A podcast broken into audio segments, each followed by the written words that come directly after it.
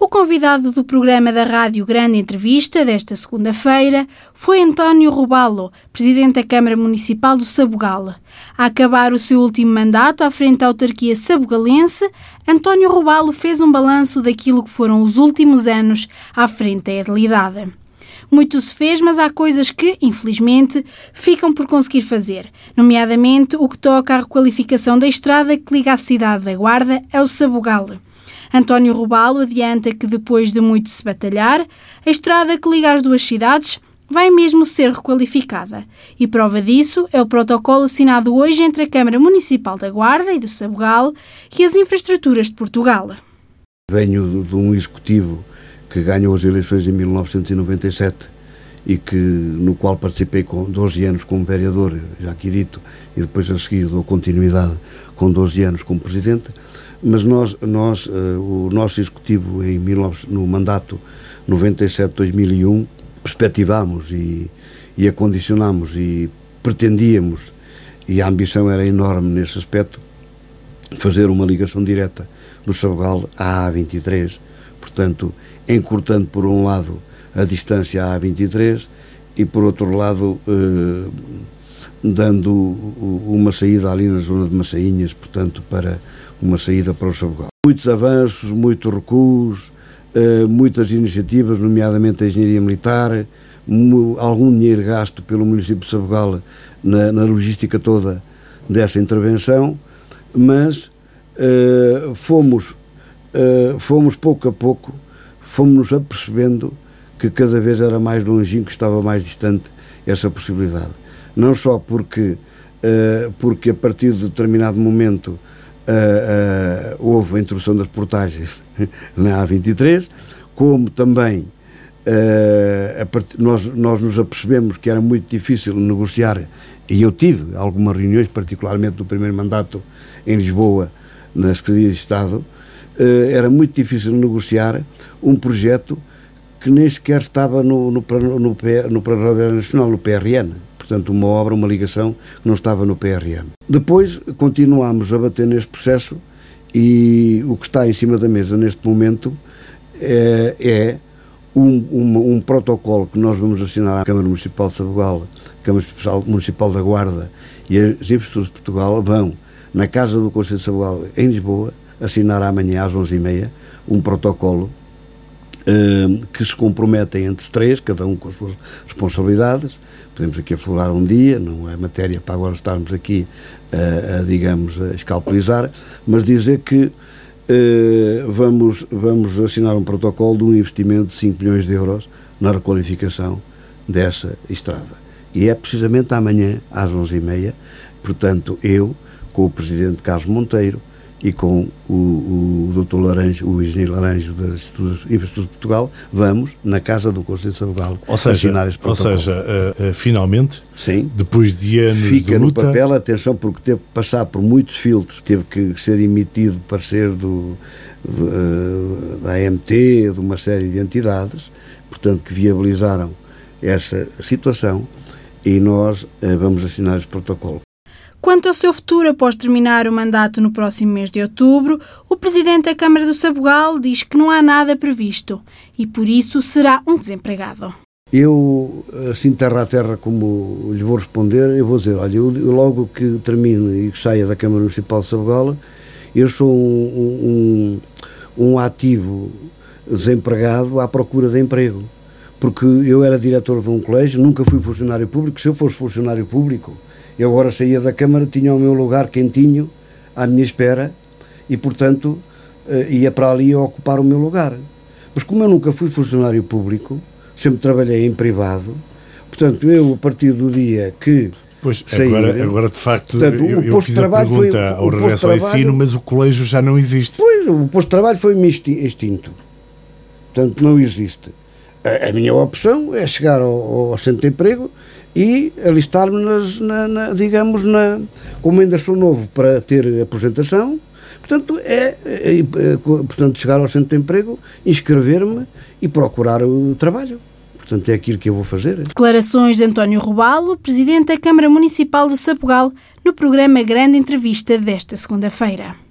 Na saúde, decorreu este sábado uma vigília noturna pela saúde na Alameda de Santo André, à entrada do Parque da Saúde. De branco e em silêncio, mas preocupados com o futuro da saúde na Guarda, foram dezenas de guardenses que participaram na vigília condicionada pelas regras da Direção-Geral da Saúde, que apenas autorizou a participação de 40 pessoas afastadas por lugares marcados no chão.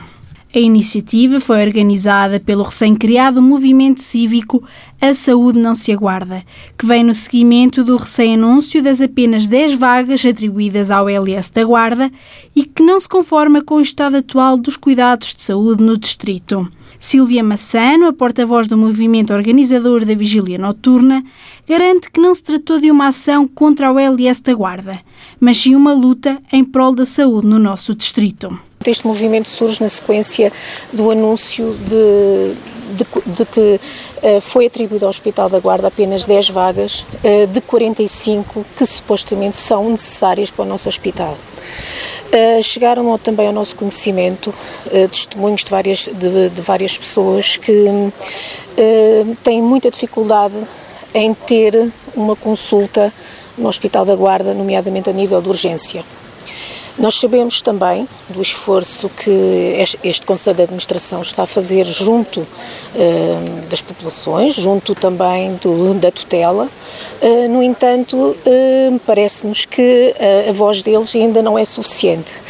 Este movimento surge para lhes dar apoio, de certa forma, dizer-lhes que estamos muito preocupados com, com o estado de saúde na Guarda, não nos podemos conformar que existam uh, na nossa região uh, centros de saúde que não tenham médico de família. Não conseguimos conceber essa, essa situação.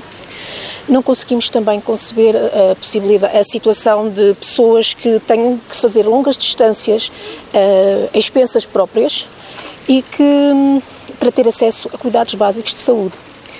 E um dos princípios que está consagrado na Lei de Base de Saúde é que todas as pessoas, sejam de que quadrantes uh, etários, societários, uh, situação económica em que se encontrem, têm direito a, a terem acesso a cuidados básicos de saúde e na proximidade das suas residências. Quanto à pouca ou quase nenhuma presença de médicos na vigília noturna pela saúde, Silvia Massano deixa a seguinte mensagem para esses profissionais de saúde. Eu sei a mensagem que lhes quero transmitir.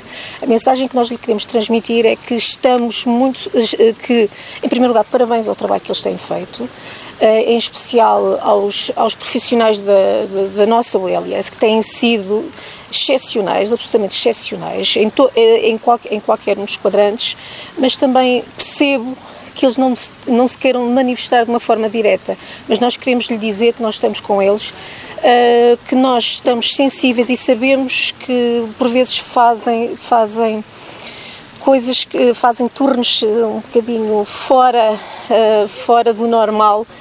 É tudo em prol da saúde do utente, porque eles sim, os médicos sim vestem a camisola, os médicos sim, cliente do, do médico é o utente e não propriamente o Ministério da Saúde.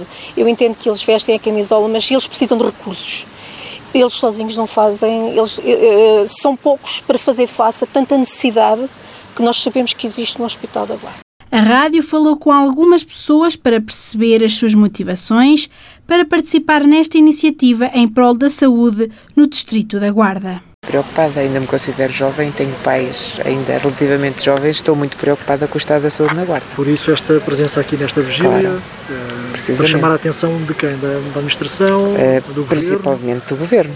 Eles é que decidiram a, a distribuição dos novos lugares para a medicina nos vários hospitais e nas especialidades a nível do país, é para chamar a atenção deles de certeza. Neste momento eu posso falar pelo meu serviço, que é o serviço de oftalmologia, eu sou ortopedista, Neste momento, o serviço de oftalmologia está praticamente em colapso total. Uh, e, portanto, eu sendo guardense e estando cá a trabalhar, venho para aqui uh, reivindicar, pedir, não sei como, como será melhor chamar-lhe, uh, porque penso que não é só a oftalmologia que está a passar por estas dificuldades, penso que há vários serviços e, hum, na verdade, sem saúde uh, e sem educação não pode haver economia, não pode haver futuro.